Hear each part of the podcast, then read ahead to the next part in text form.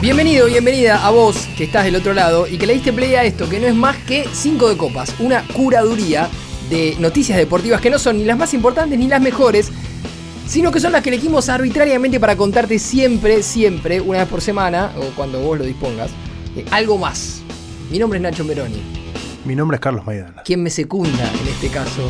Sí. O yo secundo a él. Es raro cuando dicen eso. Estamos a la par, es horizontal. Estamos a la par, es horizontal, exactamente. ¿Cómo estás? Estoy muy bien, pese a la realidad de nuestro equipo. Sí, bueno, está bien. Que de, de eso no Estoy vamos. bien sin refuerzos, sería la, Sí, la manera más correcta de decirlo. sí. em, y estoy sorprendido por cosas que, que fueron pasando en la semana. Algo que charlábamos un poquito afuera del aire, pero que son de esas cosas que no necesariamente son deportivas, pero que nos llaman la atención. Sí. Y que siempre nos tomamos un minutito para charlar. Tipo los ejemplo, bailes de la reta.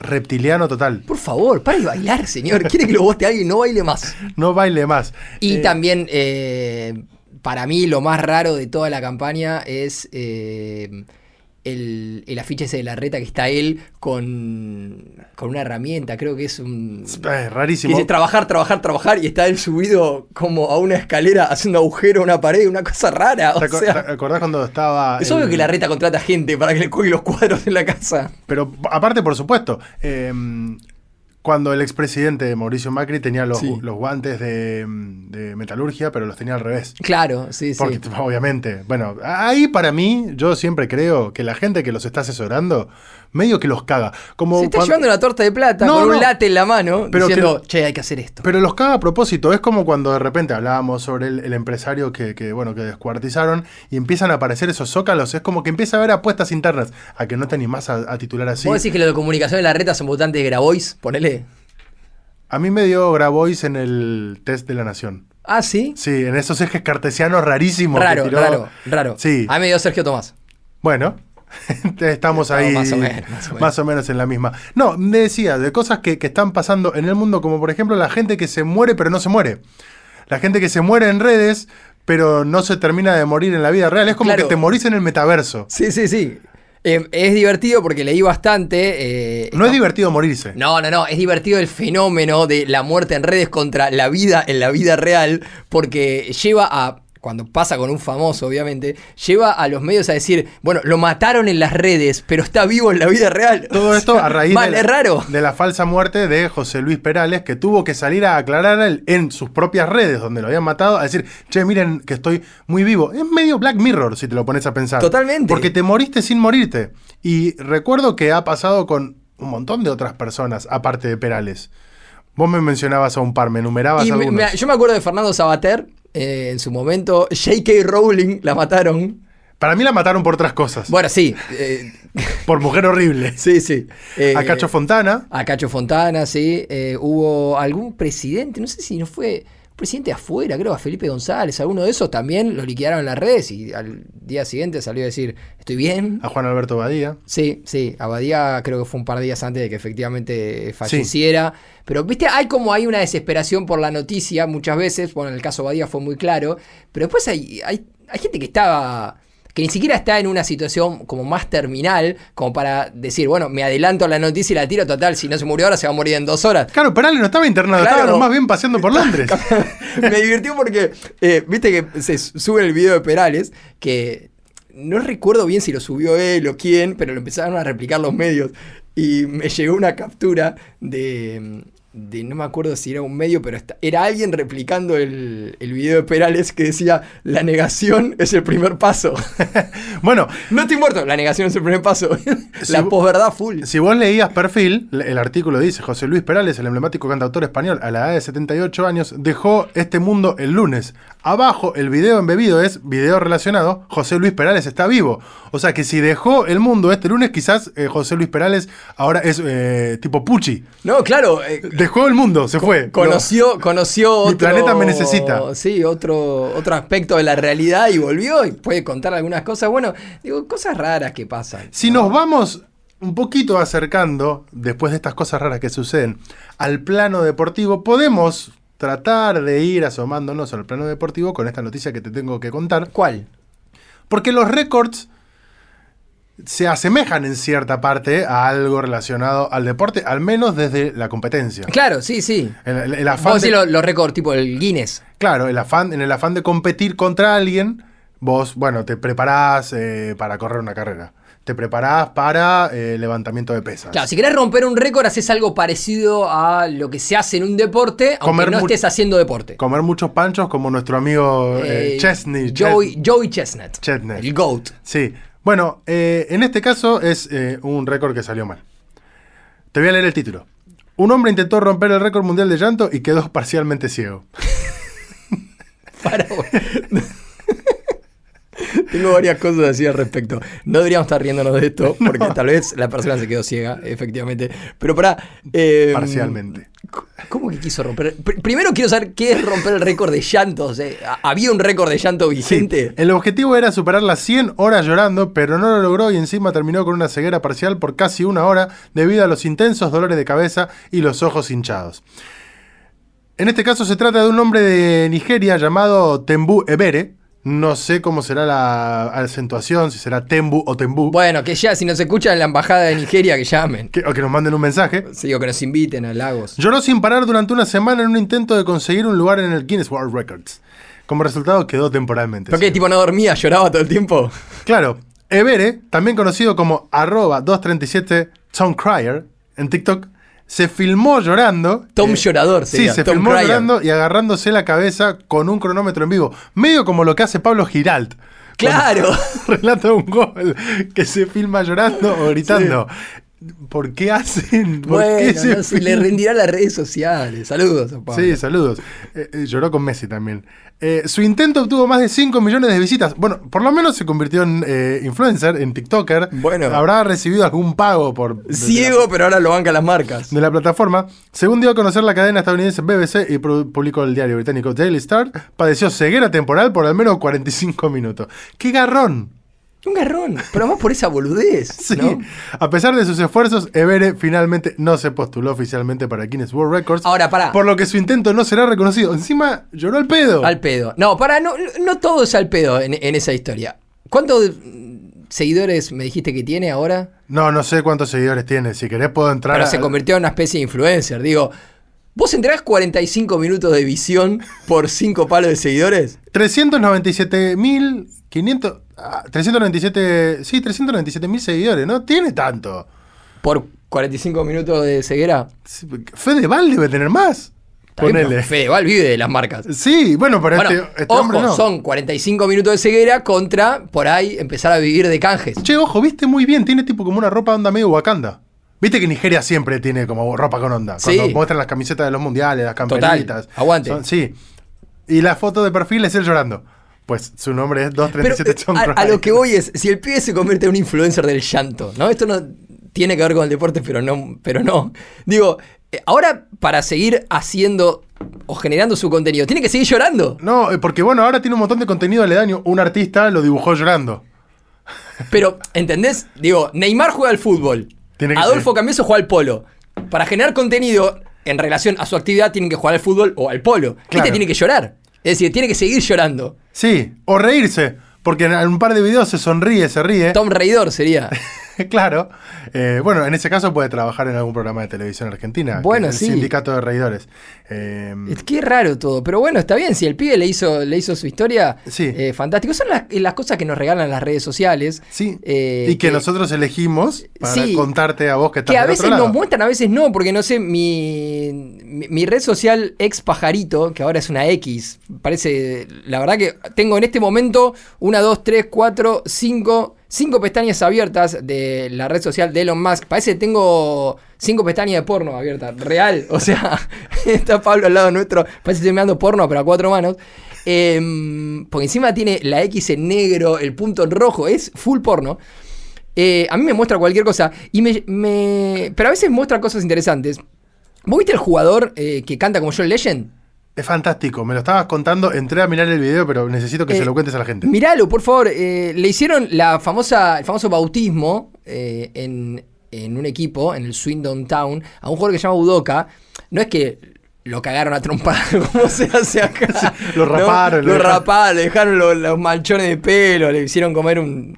Nada, Viste que antes te hacían como una mezcla, un pescado adentro, en algún, Sí. rugby, pasan esas cosas. Bueno, eh, esto no, acá le dijeron que cante una canción. Y cantó una de John Legend. Claro, y todos esperaban que, bueno, va, se va a poner a cantar, nos vamos a cagar de risa, va a ser un momento medio viral en las redes sociales, Puh, lo sube la cuenta de, de Instagram y listo. Eh, nos cagamos de risa un poco de, de este muñeco Udoca. Ahora, cuando se puso a cantar, Cantaba muy bien. eh, la rompe toda. Bueno, Ah. que- ah, quizás habrá sido así el, el inicio de la frustrada carrera como goalkeeper del Real Madrid de Julio Iglesias. Puede ser, escuchá. Eh, canta muy bien. Es como el Pata Castro, ¿te acordás que se filmaba? Sí. El chabón está parado en el, en el banquito del vestuario y los compañeros lo están mirando y no pueden creer. Están todos sorprendidos. chabón mueve las manos, no pifia una nota. Un capo. Capo total. Todos estos contenidos que quizás son un poquito más relacionados a lo viral, si vos te suscribís en lacartaganadora.com.ar los podés recibir mensualmente, semanalmente en los newsletters y los envíos que hacemos. La demostración de que las redes sociales sirven para algo. Sí, No son solamente una garcha que te muestra 17 veces que Walter Kahneman no viene independiente, sino que también tiene algún uso un poco más divertido. Sí. Hablando de el deporte ya así más tradicional, tenemos que empezar a contar, o por lo menos hacer un parte de lo que es hasta ahora, para mí, entiendo que para vos también, un mundial femenino de fútbol al menos sorpresivo. Sí, total. Porque ya se quedó afuera de este mundial, teniendo por delante los cuartos de final que se van a empezar a jugar esta semana. Nosotros esto lo grabamos un martes, vos eh, tenés a partir del miércoles para escucharlo, podés escucharlo en cualquier momento de la semana, pero a partir de este jueves se van a estar jugando los cuartos de final del mundial, Exacto. de la Copa Mundial Femenina de la FIFA. Una Copa Mundial Femenina que en cuartos de final ya no va a tener a los que a priori eran sus dos máximos candidatos, Estados Unidos y Brasil. Exactamente. Eh, y que- eh, yo entiendo que es una sorpresa. En el caso de Estados Unidos, por lo que hablábamos quizás antes, por la forma en la que se quedó afuera. Lo de Estados Unidos es increíble en el sentido de, de- de las maneras. A ver, fue muy viral. Seguramente si, si das vuelta por las redes sociales o si obviamente te interesa el Mundial Femenino, te, te haya llegado o te haya sorprendido. Tanda de penales y, y finalmente el VAR termina apareciendo para convalidar un gol. La pelota había cruzado la línea por milímetros. Es como la, ju- jugada de. milímetros. Como la jugada de Japón y Alemania en el Mundial de Qatar. El que el- la pelota que no salió por un Bueno, milímetro exacto, y exacto. terminó en el gol de Japón. Esto es milímetros, milímetros que terminan definiendo, es onda el ojo de halcón en, el tenis, terminan definiendo la salida de la selección que era la principal candidata, dos veces campeona del mundo en, en- los últimos mundiales, había ganado también en, en el 99, pero digo, Estados Unidos fue campeón en Canadá 2015 y en eh, Francia 2019. Eh, también en, aquel momento en el mundial que sí se había hecho en, los Estados Unidos, en, el 99 y también en el 91, digo, es, eh, eh, es la, selección con más historia y que a priori partía como la candidata, más allá de que hay otros equipos importantes. Se queda fuera con Suecia de esa manera en los octavos de final, lo cual en algún punto termina siendo bastante inédito, termina siendo una cuestión histórica, eh, y esto que quedó de manifiesto, y ahora te encontrás con unos cuartos de final donde, por ejemplo, aparece Japón como el único equipo de los que están De Asia. no, no, no. El único equipo de, de los que están disputando estos cuartos de final que sabe cuánto pesa. Claro, habiendo sido. El único equipo campeón. Japón fue campeón en 2011 en el mundial que, que se disputó en, en Alemania. Estoy acá viendo el detalle. Eh, jugó justamente la final contra Estados Unidos y le ganó por penales después de empatar 2 a 2. Desde el 91 que se disputan los mundiales eh, femeninos. Campeón Estados Unidos en cuatro oportunidades: en el 91, 99, 2015 y 2019, Alemania dos veces, en 2003 y 2007, Noruega en el 95 y Japón en el 2011. Eh, Entonces, eh, estamos hablando de que de, los equipos que, están en carrera, el único que, sabe y que, conoce lo que es el campeón del mundo es Japón, que justamente juega con Suecia, que es el verdugo de Estados Unidos. Después hay equipos importantes desde ya, pero yo eh, hacía también la mención de, pese a no haber ganado nunca un mundial, uno de los máximos candidatos siempre es Brasil por la preponderancia que tiene en América. Brasil, último campeón de la Conmebol Copa América, tiene ocho Copas Américas ganadas Brasil con las mayores estrellas sí, la presencia de Marta y demás. Eh, Formiga, Marta, tiene un montón de jugadoras.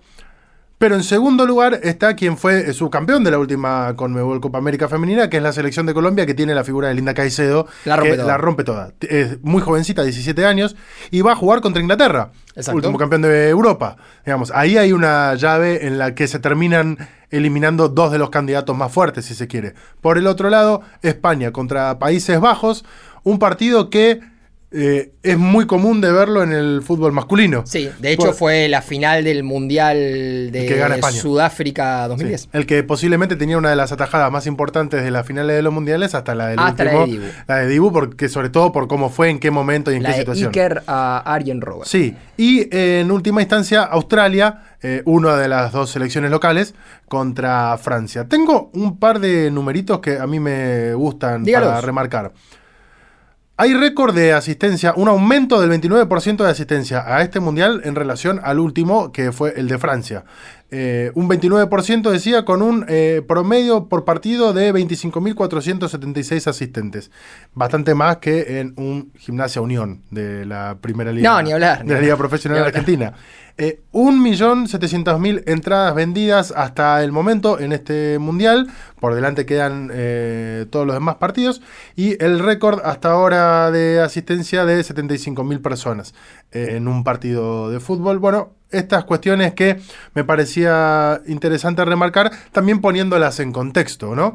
Porque por supuesto que como corolario queda la participación de la selección argentina sin ningún triunfo, siendo que nunca ganó eh, un partido en un, en un, mundial de fútbol, y cuando de repente gente que recién se está asomando al fútbol femenino y que jamás le prestó demasiada atención, empiezan esos cuestionamientos, o, y, pero ¿cómo? Al final no gana ningún partido. Bueno, todas estas mejoras o avances que estamos viendo en la parte más... Eh, es casi como eurocentrista, pero también podemos hablar de, de, Estados Unidos, donde el fútbol femenino tiene mayor preponderancia. Acá están llegando bastante tarde, si bien hay crecimiento, si bien hay avances. El crecimiento es muy lento. El fútbol argentino todavía es semiprofesional. Sí, es muy lento y a mí me pasa con varias situaciones hoy en día que no solamente es la distancia con los que están por delante tuyo, como por ejemplo Estados Unidos, sino que año a año el tiempo que perdés en llegar a, ese estadio cada vez te demanda más esfuerzo. Sí, y hace que los que están atrás tuyo, si hacen las cosas bien, recorten. Colombia, por caso, que tuvo un crecimiento muy rápido de, su fútbol eh, femenino, por lo menos a nivel selecciones.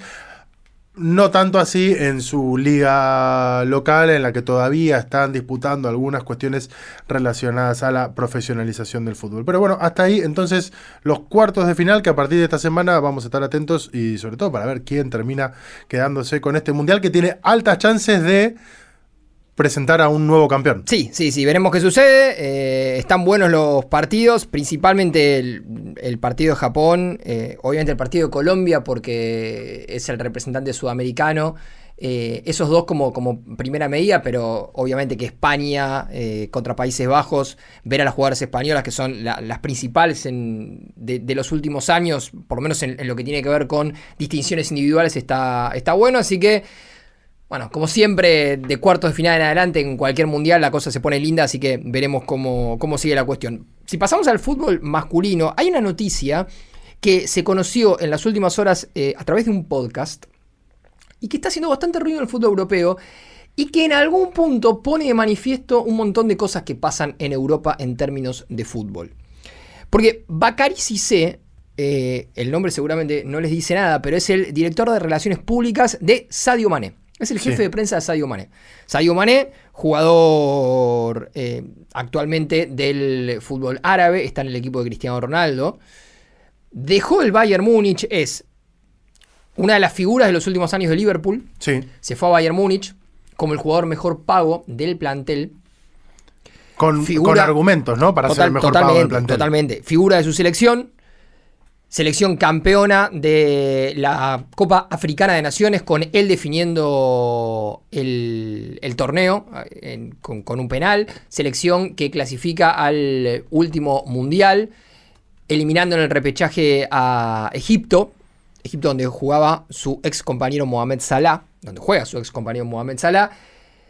Digo, el jugador africano más importante del momento, ahí mano a mano con, Salah, pero el más importante del momento, y que fue contratado por el Bayern Múnich como una estrella total. Bueno, ¿qué dijo su jefe de prensa en este podcast que se llama After Food?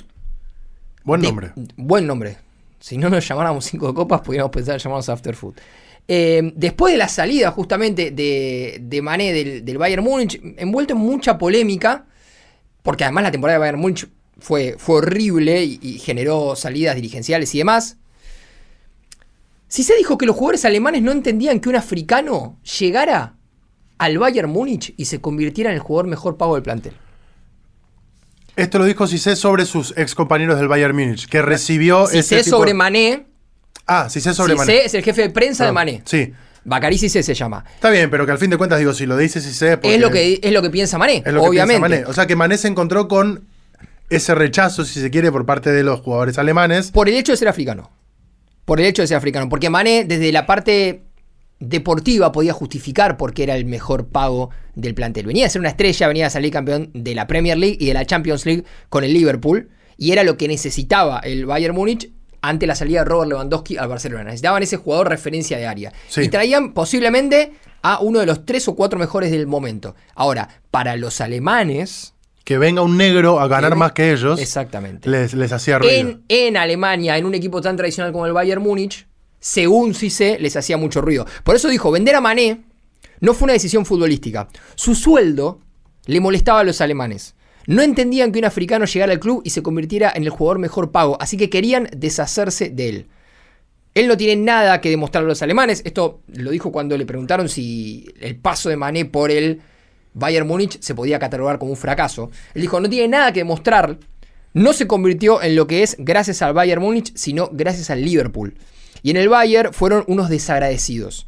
Esto obviamente puso arriba de la mesa eh, en discusión una vez más el lugar de los futbolistas africanos en las máximas ligas del fútbol europeo y en algún punto e- esta, esta eh, no, no voy a decir pequeña, pero, pero sí discriminación de base que se da y que es inherente a- a- al, al fútbol y que no siempre se conoce. Porque seguramente si no estuviera la figura del jefe de prensa, Mané no va a salir a decir que sus compañeros, Kimmich, Goretzka, lo- lo- los alemanes del Bayern Múnich, Neuer, no querían que un africano fuera el mejor pago del plantel. Él no lo va a salir a decir. Es, es particular cuando vos nombrás el caso de Neuer, porque eh, recordamos que Neuer, con respecto a otras minorías, siempre se ha mostrado muy tolerante. Eh, se ha plantado usando el, el brazalete con el arco iris y se ha A- mostrado. acá, acá puedo estar cometiendo yo un- una exacerbación. Digo, yo nombro a Neuer como un jugador alemán del Bayern Múnich. Tal vez Neuer era el que, el que la interna defendía a Mané, no lo por, sé. por supuesto, yo Digo, quiero decir, no, no, no estoy asegurando de que vos estés diciendo de que Neuer, pero justamente por eso hago la salvedad. Y también hago la salvedad porque podría darse, porque si hay algo que tienen las personas, algo que tenemos nosotros las personas y que es de, de todos, es lo, lo- contradictorio de cada una de las... No, no, puede, puede pasar. Ahora, lo, lo loco es que eh, hoy por hoy, año 2023, sigan pasando estas cosas. Y que no haya nadie dispuesto a cortarlas internamente. Porque en definitiva el que se termina yendo es Mané. Y el que termina teniendo una temporada muy mala en Bayern Múnich, y yo creo que producto también de esta cuestión, es Mané. Bueno, es que a la hora de analizar el rendimiento deportivo de, en este caso, un futbolista, hay un montón de, cuestiones que nos escapan a nosotros por no conocerlas. Vos ves de repente que hay jugadores que han sido ultra talentosos o que han hecho un gran suceso en un equipo, pasan a otro y no generan, pero ni, de- ni, ni por asomo lo mismo. Y inmediatamente tenemos muy a mano el decir, ah, bajó el nivel, ya está de vuelta, Ni hablar. está para el retiro. Y de repente pueden haber un montón de otras cuestiones como estas que te hacen al día a día, que no te permiten concentrarte en lo que tenés que hacer, que es ir a entrenar y jugar a la pelota. Bueno, pero porque en el fútbol está muy naturalizada al- alguna cuestión que tiene que ver con que Las cosas que quedan en el vestuario, que no se habla para la- afuera. Las vulnerabilidades no se ventilan. Entonces, yo particularmente, bueno, a ver, yo soy periodista y a mí todo lo que tiene que ver con, con enterarme de cosas o, o poder comunicarlas o la comunicación en sí me gusta, pero digo, creo que es sano también que se vayan conociendo algunas cosas, porque... La, la cagada, ¿sabes cuál es? Que eh, eh, cuando se conocen siempre termina quedando, en este caso, alguien revictimizándose como Sadio Mané. Porque Bueno, al fin de cuentas es la cara visible de algo que si Mané quisiera, o vos le preguntaras, o le preguntáramos nosotros, no lo sé, pero posiblemente no quisiera trascender por ser el que alza la voz en, en pos de los derechos de los negros. Ni en hablar, este caso, pero- quizás él quisiera hacer un suceso por No, lo y- bien que juega la pelota. Y, y cuando lo Y hizo, fin. y cuando lo hizo Vinicius en el, en el tiempo corto pasado, le terminaron cayendo por otras cosas. ¿eh? Nada, no hables ahora de los derechos de los negros y no le das un pase a un compañero. Y, no- fíjate no- si no- no tiene que ver una cosa con la otra. Bueno, quizás. pero a, a ver, a lo que voy es. El fútbol eh, masculino es un ambiente donde hay que esconder un montón de cosas, ni hablar, y lo hemos hablado en este podcast un millón de veces, de eh, la sexualidad y, y- todas, todas cuestiones que ya son un poco más... Por lo menos están más- más habladas. constitutivas, digo, de la personalidad, pero que ya están también un poco más armadas, eh, habladas y, y- y- y tienen otro lugar en la sociedad. Pero digo, todas las vulnerabilidades eh, que son inherentes a cualquier laburo, en el fútbol no se tocan. O sea, nunca vas a encontrar un jugador que salga a decir en la previa a un partido, final, lo que sea, sí, la verdad que tenía miedo. Tenía miedo. Y es lo más normal del mundo tener Sí. miedo. Los CEOs de las empresas hacen, eh, hacen trabajos con coach y, y con y, y- y- y charlas de liderazgo. Y hay un montón de gente muy grosa en el mundo, que la encontrás en LinkedIn, Sí. eh, que basa su carrera en Ah, reconocer. No, no, en, en, en coachar, en coachar líderes y en reconocer que el liderazgo, gran parte del liderazgo, se basa en la vulnerabilidad. Sí.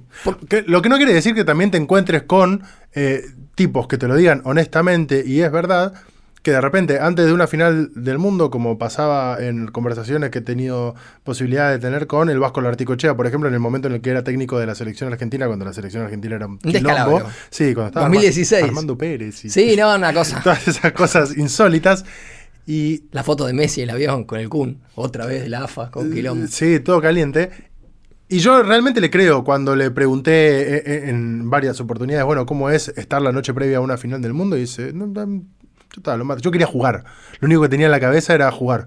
Y- pero no tenía, no, no, estaba, estaba ansioso por jugar. Bueno, pero... pero- podés tener a los otros, a los que de repente la presión, la situación, el- la posibilidad de tener una derrota te frustre, te genere ¿Qué- qué inseguridades, te genere porcentaje- miedo. Acá estamos hablando ya eh, eh, 100% a partir de especulación, pero digo, ¿qué Sí. porcentaje de jugadores pueden vivir la previa a un partido tan importante sin sentir nada? Nada diferente a hoy voy A lo que- a- a la oficina o me levanto a hacer un, un panqueque y llevo a mi hijo. Al- nada diferente a la el resto de los partidos de la temporada. Exactamente.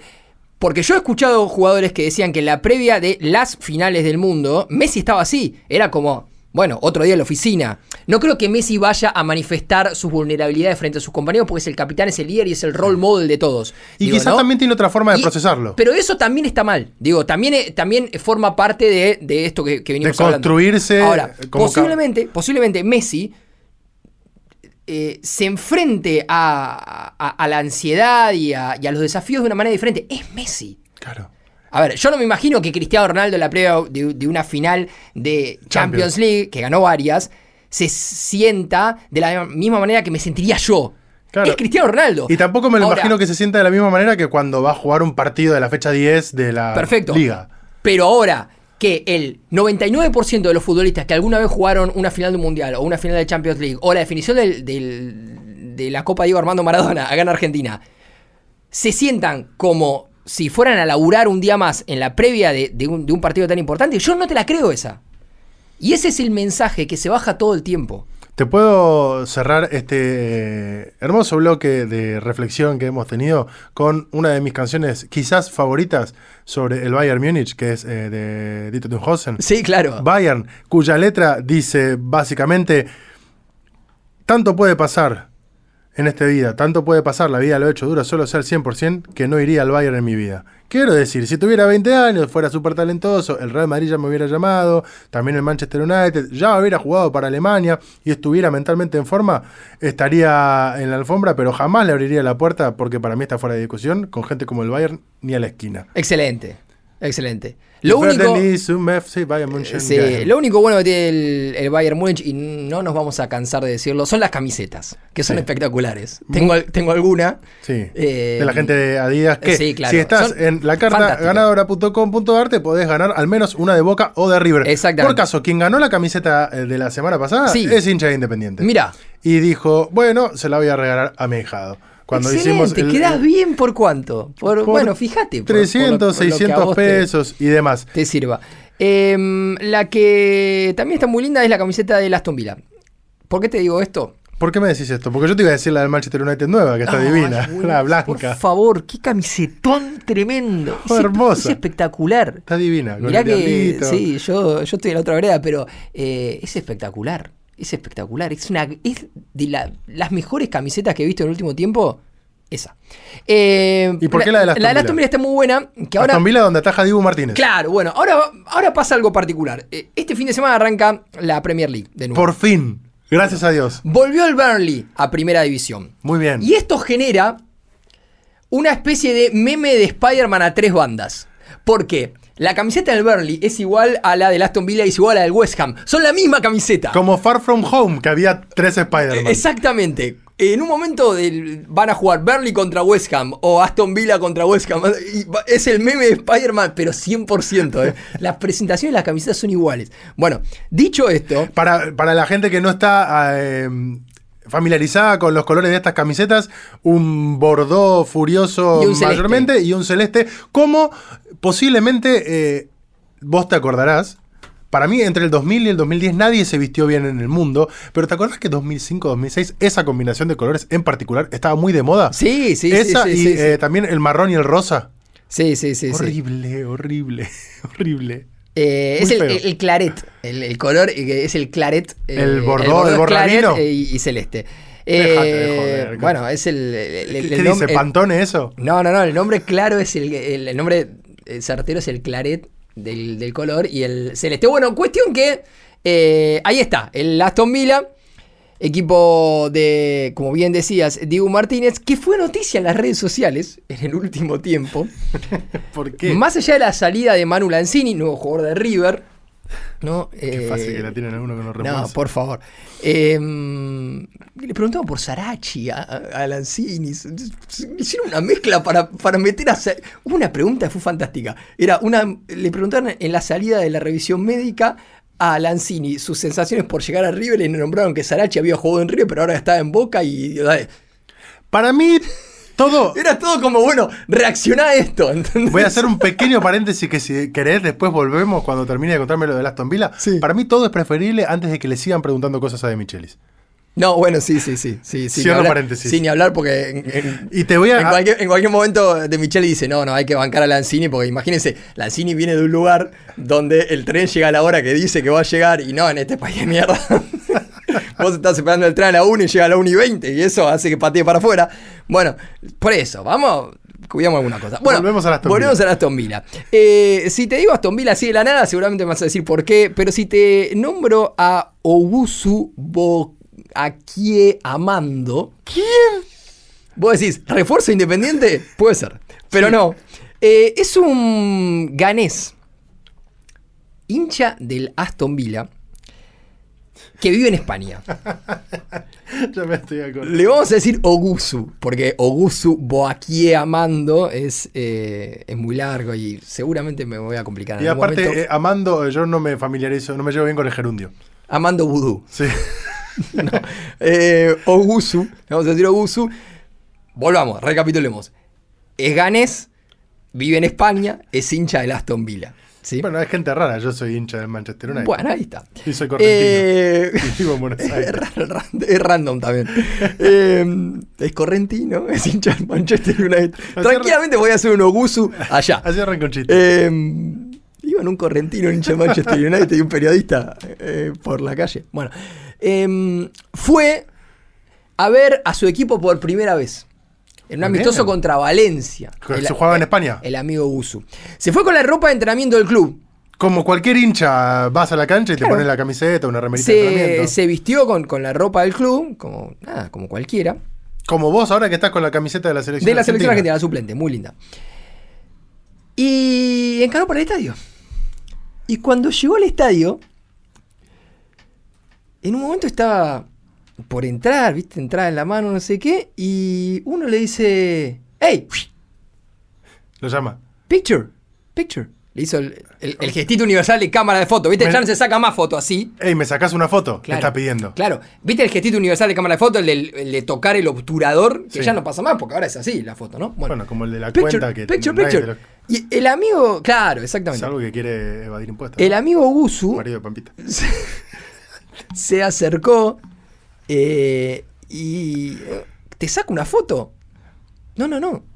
Una foto con vos. ¿Por Bueno. qué? Y se sacó una foto. Está muy bien.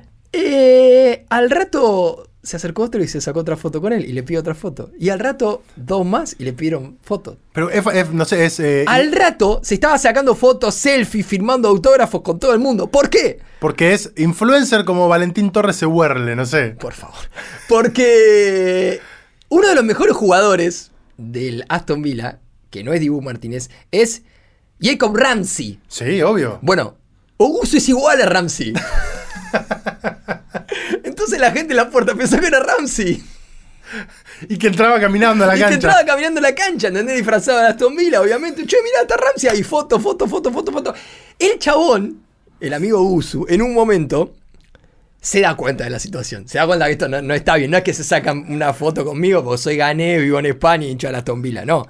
La gente está acá medio confundida. Pero medio que el pibe dijo, ¿sabes qué? La voy a seguir esta.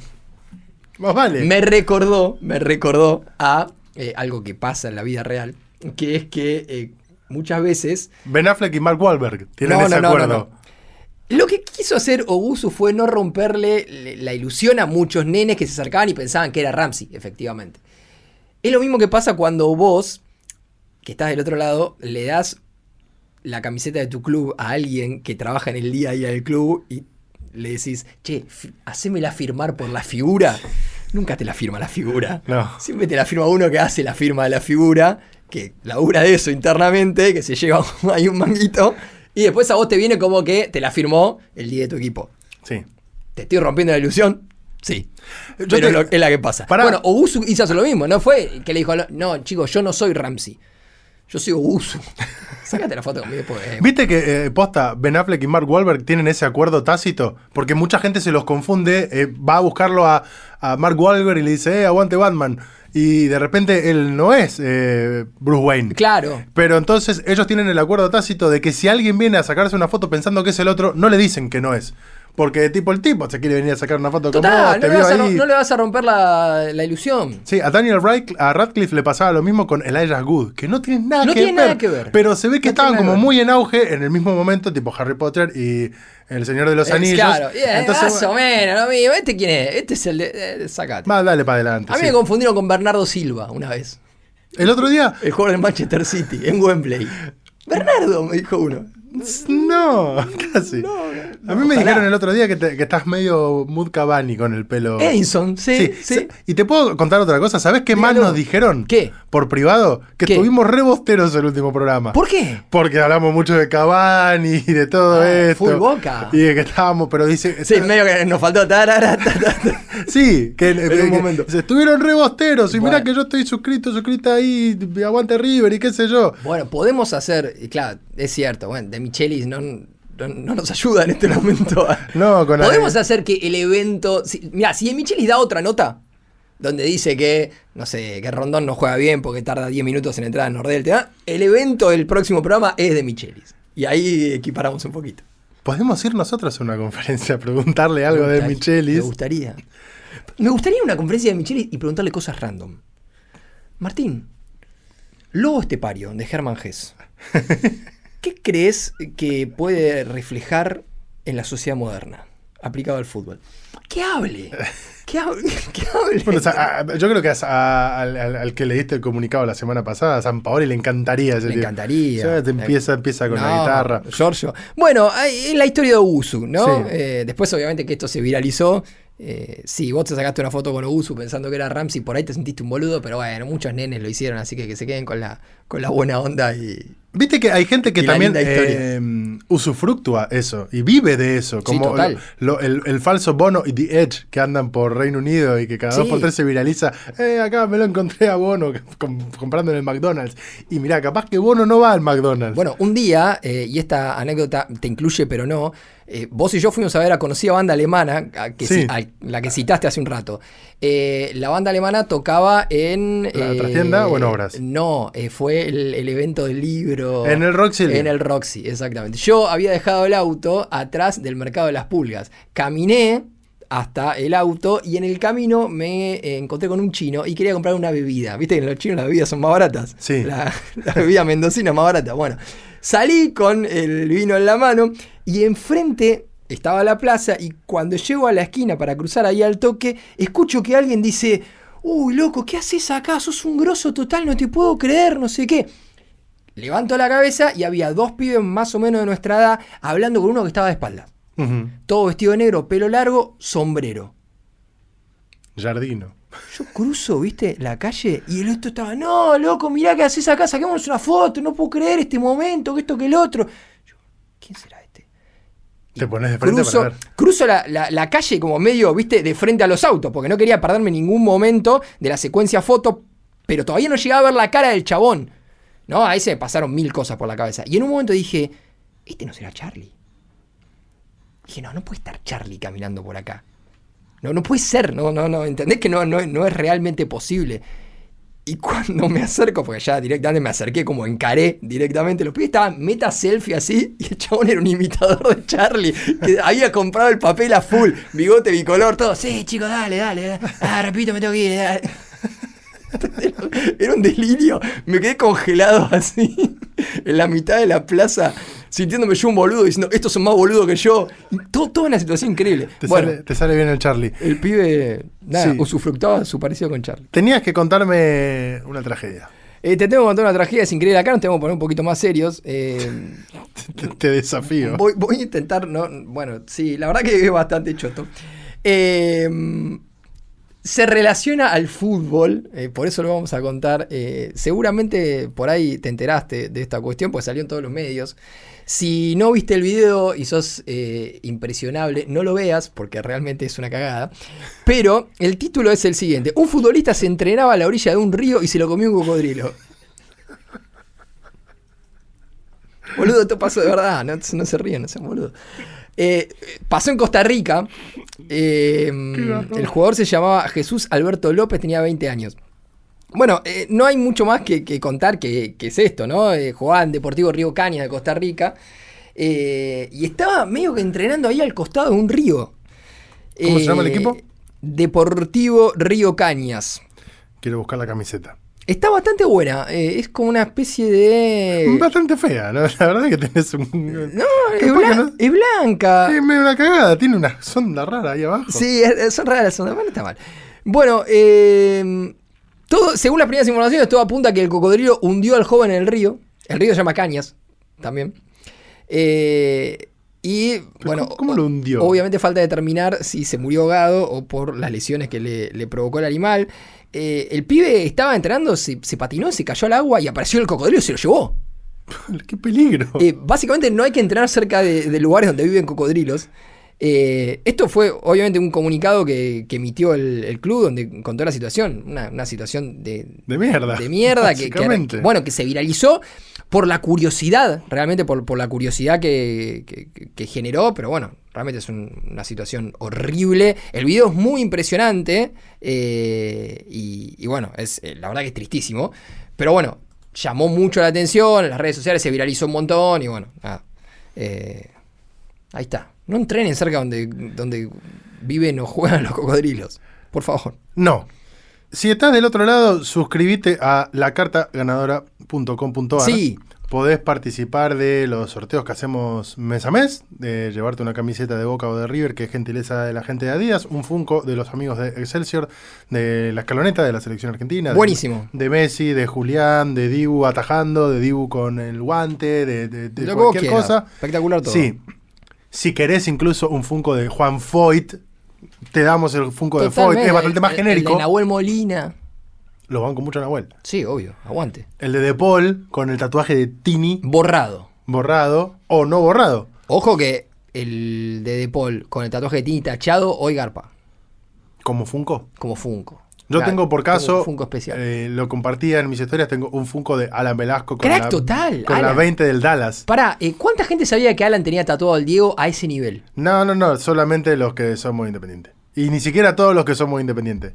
Tremendo tatuaje del Diego. Tremendo tatuaje, el Diego. Tremendo cómo jugó Alan Velasco. La rompe toda. Sí. eh, ojalá que siga en este nivel. No sé si para la mayor, pero le tengo una fichita puesta para la selección sub-23 Si que yo- vaya a los Juegos Olímpicos el año que viene. Si yo fuera Messi, ya no, estaría re feliz. Ya no, no espero cerro, pero si yo fuera Messi, termina el partido, lo encargo al Tata Martino y le digo, este, ¿por qué no juega para nosotros? Claro, en un momento lo sacó, trayendo acá, ¿por qué no juega para nosotros? en un este? momento lo sacó a pasear a, a Busquets de una manera. Tremendo. Bueno, cuestión que si te anotás en la carta ganadora.com.ar podés participar de todas estas cosas. Aparte, todavía nos queda un libro de Quiero ser campeón mundial para sortear entre la gente. Fantástico. Van a venir más libros de, de editoriales amigas, así que estén ahí atentos. Eh, un pequeño paréntesis de nuevo respecto al partido de Inter Miami Dallas. Por favor, el gol en contra más insólito que vi en mi vida. Ah, insólito. El del muchacho Farfán, el cabezazo. Insólito. Porque aparte, eh, o sea, Pará, y antes se habían hecho un gol en contra también insólito. pero ponele el de que, Taylor. Pero ponele que es un poquito más lógico. Si tenés un arquero con dos manos, la saca.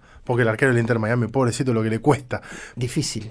Pero. Mirá que el primer partido nos había, nos había copado el arquero. Sí, pero podría ponerle de ser una, una jugada poco fortuita, porque el tipo se, Taylor se tira para rechazar, justo le- y, y entra por el final. Pero el otro No, el otro es insólito. no tiene sentido. El otro es Se, metió a cabecear, metió un golazo de cabeza, Espectacular. pero en su propio arco. Sí. Ca- El tipo quería meter un gol con asistencia de Messi. Digo, algún día dirá, yo metí un gol, el pase me lo dio Messi. Dos cosas que nos está regalando este primer rato de Messi en la Major League Soccer, en realidad en Estados Unidos todavía no es Major League Soccer, es Leagues Cup. Eh, uno es esta certeza de que cada vez que Messi apoya la pelota para patear un tiro libre en cercanía de- del área es gol. Sí. Yo no sé si esto pasa ahora y va a seguir pasando porque en, la, en, en el fútbol de los Estados Unidos y México medio que se- los arqueros tienen un nivel más bajo, lo- para los mí no son más sí, bajos. para mí no depende del nivel de los arqueros, es que le está pegando. Le está pegando Cada como los dioses. mejor. Yo no sé si, si estuviera jugando en el PSG o en Barcelona, haría goles todas las veces que intenta eh, hacer goles de tiro libre como está haciendo. Creo que hay, hay un fenómeno que tiene que, que ser muy puntual de- de- del lugar donde está jugando, porque es increíble que ni siquiera le adivinen el palo. Y por otro lado, eh, a los que tienen eh, Apple TV, buenas participaciones de, de Diego Valeri como comentarista. Sí. Muy bien. A los que tienen Apple TV también les recomiendo Hijack, tremenda serie con Tremenda Alex Selva. serie. Eh, ¿Te puedo contar un detalle? Un detalle sobre Sí. este partido que hace a la información. Sí. El partido que gol de Lionel Messi se ¿Cómo? puso. ¿Estamos bien de tiempo? Sí, estamos muy bien, todavía nos falta el, el- Bien. el- el evento. Es cortito este dato. Eh, primer eh, gol de Lionel Messi a los 6 minutos, lo dio, lo dio vuelta el Dallas, se puso 2 a 1. Se puso eh, 3 a 1 el Dallas en un momento con el gol de Alan Velasco. Claro. 3 a 2 eh, Inter Miami. 4 a 2 con el gol en contra de Taylor. 4 a 3 con el gol en contra del muchacho este Farfán. 4 a 4 con el gol de Lionel Messi a penales. Eh, erró uno de los jugadores del Dallas. Pasó el Inter Miami a cuartos de final de la Leagues Cup. ¿Vos podés creer que esta es la primera vez en la historia que Lionel Messi gana una tanda de penales a nivel clubes? Había. Yo tenía en mente una con PSG. Que perdió que perdió? por la Copa de Francia. Sí. Claro. Eh, es la segunda vez que disputa una tanda de penales a no- nivel clubes. La anterior fue temporada 21-22 con el Paris Saint-Germain. Eh, Pensé, que, pensé que tenía alguna perdida en Barcelona. Mm, No. Sabía que no tenía tantas, pensé que tenía alguna perdida en Barcelona. Porque hay una que no recuerdo cuál, qué partido es que Barcelona pierde tanda de penales por Copa del Rey, pero Messi no jugó. Ahí no va. jugó ese partido, por lo tanto, No, Messi no contabiliza. No, la perdió. No computa. Lo cual a mí me llama la atención. Es tremendo que todavía a Messi le queden cosas por hacer Fantástico. después de todo lo que hizo. Y de repente se lo vio muy contento ganando esta definición por penales. El evento, El evento. en realidad, es como medio una engaña pichanga el evento. Porque Me eh, gusta, me gusta que se engaña pichanga. Le decía mi abuela cuando yo era muy chico. Me, me retrotrae a esos momentos. Está, eh, queda lindo. Qué lindo, aparte, sí, ¿no? sí, sí. Sí, me gusta cuando se traen eh, eh, a la actualidad Cosas. que nos llevan a, a otro tiempo. Porque yo te podría decir que, que el evento Sí. es eh, la derrota de los Pumas 24-13 ante Springboks en el estadio de Vélez. Sí, Pero al fin de cuentas no lo es, porque es un test match más. Sí que es el último partido eh, oficial del seleccionado argentino de rugby previo a lo que va a ser el Mundial de Francia. exacto. Y ya está la lista Está la lista. del seleccionado argentino. El- la lista que dio el entrenador australiano Michael Cheika. Michael Cheika. ¿Por qué tenemos un entrenador australiano? Tenemos un entrenador australiano porque es un crack total. es, un, es un tipo histórico del, del rugby que tiene una relación larga con el, el rugby argentino, puntualmente, ex entrenador de la selección de Australia. Muy cercano a Ledesma, a Contepomi. Fue asesor de Mario Ledesma, cuando Ledesma era head coach de, los Pumas en el Rugby Championship. Y después cuando sale Ledesma, la, bueno, la UAR le ofrece a, a él el cargo, entendiendo que la llegada de Cheika con toda su experiencia en el rugby mundial como head coach de la selección de Australia principalmente, donde también eh, estuvo cerca de Gonzalo Quesada y demás, eh, le permite al, al rugby argentino en esta decisión que ha tomado hace años de ir dando siempre pasos sostenidos hacia adelante en términos de profesionalización y demás, bueno, dar un salto de calidad, ¿no? Eh, es cierto que Argentina, por lo que viene siendo sus años largos de desarrollo en el rugby, tal vez tendría posibilidades con otros eh, entrenadores que hayan sido parte de las camadas de, bueno, como ya fue Filan, como fue Ledesma, eh, digo, camada Agustín Pichot, to- toda esa camada de los Contepomi y demás, pero entienden hoy o han entendido en su momento que eh, Cheika es un, un entrenador que resume un par de características que quiere eh, la UAR para el, el rugby argentino. Te lo pregunto porque eh, desde Porque ya- es curioso, es curioso que haya un australiano que sea entrenador de, de la selección argentina. Pero es curioso, yo entiendo que es curioso para los que quizás no están tan asomados al rugby. Claro. Pero porque eh, qui- quizás en algún otro tipo de deportes sería mucho más extraño que la cabeza principal del equipo no sea un argentino. Digo, la, la- la- la opción más cercana es, no se nos ocurriría, y sería bastante extraño que la selección nacional de fútbol masculina argentina la dirija alguien que no sea argentino. Sí, es cierto, pero eso tiene que ver mucho con nuestra idiosincrasia y con algunas cuestiones que creo que también atentan un poco contra el desarrollo, en este caso del fútbol. Porque, por ejemplo, el próximo técnico de la selección de Brasil va a ser Va a Carlo Ancelotti. Pero bueno, ¿Y, y alguien duda que Carlo Ancelotti es un técnico con los pergaminos para dirigir a Brasil? No. No. ¿Alguien piensa que el no haber pateado las calles de Río cuando era pendejo le va a, a imposibilitar? Quizás sí fue de vacaciones. Bueno, está bien, pero digo, el no conocer la cultura, el no haberse metido en una favela, el no haber tomado un coco eh, a la sombra de una palmera, ¿le va a impedir armar el equipo? No. No, por supuesto. Es Ancelotti, es uno de los cinco mejores entrenadores de la pero- historia. Pero yo a la vez te pregunto, ¿Brasil en serio no tiene, no a la, a la altura de Ancelotti, pero no tiene entrenadores propios? Que, digo, Tite no era un mal entrenador. No, Tuvo pero- un ciclo pero- bastante exitoso al, bien, al pero frente tal de vez- Brasil. tal vez hoy por hoy Perdió la- la final más importante de los últimos Perfecto, años y se quedó afuera en dos mundiales. Pero tal vez hoy por hoy era el único de esa jerarquía. Y si vos tenés, no- porque ya no está más en, en boga escolar y, Total. eh, y un montón de entrenadores si vos tenés técnicos, de hecho a Brasil esto le pasa hace mucho tiempo. que no, tengan entrenadores. Exacto, no es una cosa nueva. Brasil fue a buscar dos veces a Dunga. Y Dunga chocó dos veces la nave en Brasil. Sí. Y Brasil tuvo a Vanderlei Luxemburgo, tuvo. Digo. Tuvo a desde- Scolari. Desde, Pa- desde Parreira Zagalo, Sí. tal vez con Scolari como el continuador de, de esa línea, que Brasil no tiene entrenadores de esos entrenadores fuertes que vos decís, che, este es el técnico. ¿Entendés? Scolari es el último Bianchi de ellos, el último Gallardo Sí. de ellos, digo, con, con las diferencias del caso. Después Flamengo fue a buscar A a, a Jorge Jesús. Jesús para ser campeón. Sí. Eh, ahora fue a buscar a, a San Paoli. Digo, imagínate Boca o River yendo a buscar entrenadores de, otros, de otros países. Boca lo tuvo a Tavares. Bueno, está bien, pero Tavares, a ver, Uruguay y Argentina hay como hay un intercambio que, que- que siempre se dio más natural. Sí. Pero digo, imagínate que, Brasi- que, que Boca o que River Traigan fueran, a- fueran a buscar a un entrenador brasileño. Bueno, tendría que ser uno de ese, de ese tenor. Tendría porque a nadie. pero nunca creo- pasó tampoco. No, no, a nadie le haría Nunca pasó en ruido. el, en el pasado reciente. a nadie ¿no? le haría ruido que, que- que caiga Escolari a dirigir a Boca. por No, ejemplo. pero no, Sería ter- como- pero no termina pasando porque a la hora de que eso pase, aflora esto que vos decís. Esto de decir, "Eh, pues no tenemos un argentino acá, no hay nadie de Boca, nadie del riñón que conozca el club, no sé qué. Bueno. eso en la selección pasa lo mismo. Y esto en, en en la selección de, de rugby no, sucede. no sucede.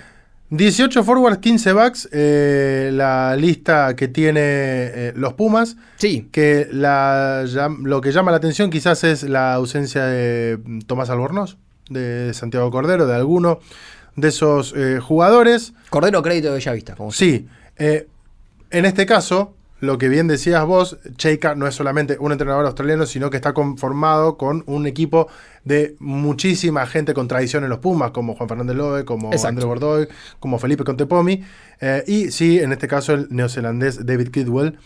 Matías Alemán, Eduardo Bello, Rodrigo Bruni, Agustín Crivi, Tomás Gallo, Francisco Gómez Codela, Juan Martín González, Santiago Grondona, Facundo Isa, Marcos Kremer, Tomás Lavanini, Pablo Matera, Julián Montoya, Guido Petti, Pedro Rubiolo, Ignacio Ruiz, Joel Esclavi, Nahuel Tetaz, eh, eh, Nahuel Tetaz Chaparro, perdón. Sí. Eh, Lautaro Bazambele, Gonzalo Bertranú, eh, Emiliano Bofeli, Martín Bogado, Mateo Carreras, Santiago Carreras, Santiago Chocobares, Lucio Cinti, Tomás Cubeli, Jerónimo de la Fuente, Juan Imov, Rodrigo Isgro, Juan Cruz Malía, Matías Moroni, Nicolás Sánchez, los jugadores de los Pumas que van a estar en el próximo Mundial de Francia. Todo esto a la vez que estaba eh, jugando eh, Argentina 15 ante Chile, que Claro. hablábamos en la previa, cuál es la diferencia entre Argentina 15 y los Pumas. Argentina 15 es lo que antes era eh, Jaguares. Los Jaguares, exacto. El, el equipo que viene a ser, si se quiere, como el equipo B de los Pumas, que Claro. es para otro tipo de competiciones y para otro tipo de torneos, lo que no quita que jugadores que hoy están siendo titulares en Argentina 15, como en su momento lo fueron para Jaguares, eventualmente den el salto a los Pumas porque la UAR está observando a los dos seleccionados. Bueno, porque ahí hubo una cuestión eh, cuando se pasó al profesionalismo de los jugadores rentados contra los jugadores que no eran rentados y, y bueno, se, se le abrió y se le cerró puertas a, a rugbyers eh, en, en función de, de esa cuestión. Vos recién ah, nombrabas eh, a Malía. Malía fue sancionado con dos semanas sin actividad después de ese topetazo contra Sí. Grant Williams en el, en el partido eh, contra los Springboks en el, en el cierre del Rugby Championship. Fue citado de oficio y, y terminó recibiendo esta sanción. En, en algún punto esto sorprendió al rugby argentino. eh, algunos de los personajes más importantes de- del rugby de acá eh, se manifestaban en redes sociales sobre esto. Eh, Rodrigo Isgro, también lo nombraste, va a jugar su primer mundial. Tiene un solo partido con el equipo. Fue parte importante de los Pumas 7. Nosotros hablamos bastante de los Pumas 7 eh, que lograron aquella medalla de bronce en los Juegos Olímpicos de Tokio y que viene de eh, conseguir la clasificación a París 2024 después de lo que fue esta histórica actuación en el circuito mundial eh, de, de Seven, justamente de rugby de, de siete jugadores. Recordemos, Argentina terminó en el segundo lugar. Yo te contaba recién esta cuestión de que Juan Fernández Loe, por ejemplo, está en el equipo de, Sí. de Cheika. El entrenador de Argentina 15 es su hermano, Ignacio Fernández Lobe. Imagínate si no hay una vinculación Totalmente. entre los dos seleccionados. Después, entre los experimentados, obviamente Agustín Crevi, eh, Nico Sánchez, los dos jugadores más exitosos de los últimos años de, de los Pumas, puntales, fundamentales. De, Pablo Matera, uno que ha tenido un muy buen rendimiento en los últimos Pablo años, con cada vez con más Pablo crecimiento. Matera también. Pablo Matera es el otro Sí. de- de- de- que, que completa un poco ese tridente, más allá de que después hay algunos eh, por debajo de ellos en jerarquía que también son muy importantes para la estructura del equipo y del plantel en sí. Y como decías, bueno, lo que por ahí lo que más sorprende o lo que sí sale a flote en un primer análisis es la ausencia de Cordero, la ausencia de Delgui, la ausencia de Cancilieri, eh, que, que bueno, que, que- que son un poco los jugadores con, con más nombre de los que se quedaron afuera, Sebastián Cancilieri, eh, Bautista Delgui y justamente eh, Santi Cordero, la selección de Juan Imov, Sí. eh, que es, un, sí, es un viejo conocido de- del- del seleccionado de, de- varios años. y todo de cara al partido que, que va a, a- a hacer el debut de, de los Pumas en el Mundial. Mundial que se va a estar jugando desde el 8 de septiembre hasta el 28 de octubre en Francia, en Lyon, Marsella, en Lille, Saint-Denis, Nantes, Burdeos, Niza, Saint-Étienne y Toulouse. Eh, Argentina que va a estar en el grupo D, Claro, compitiendo contra Inglaterra, Japón eh, y el resto de los dos clasificados que todavía quedan ahí por Claro, definirse. pr- primer partido va a ser Inglaterra, eso Sí. es, es a lo que iba, el 9 de septiembre, pero antes, el 26 de agosto, va a haber eh, un, un test match, un, un último test match. eh, Samoa y Chile, perdón, ahí estaban los otros. contra, contra España. Sí, Eh, ese va a ser el, el último partido de los Pumas para terminar de aceitar algunas cosas. Y en el repaso, entonces decíamos: Inglaterra el 9 de septiembre en Marsella. Después tenemos Samoa, que es el viernes 22 en San Etienne. Y eh, lo que decías vos antes, Chile el sábado 30 en Nantes.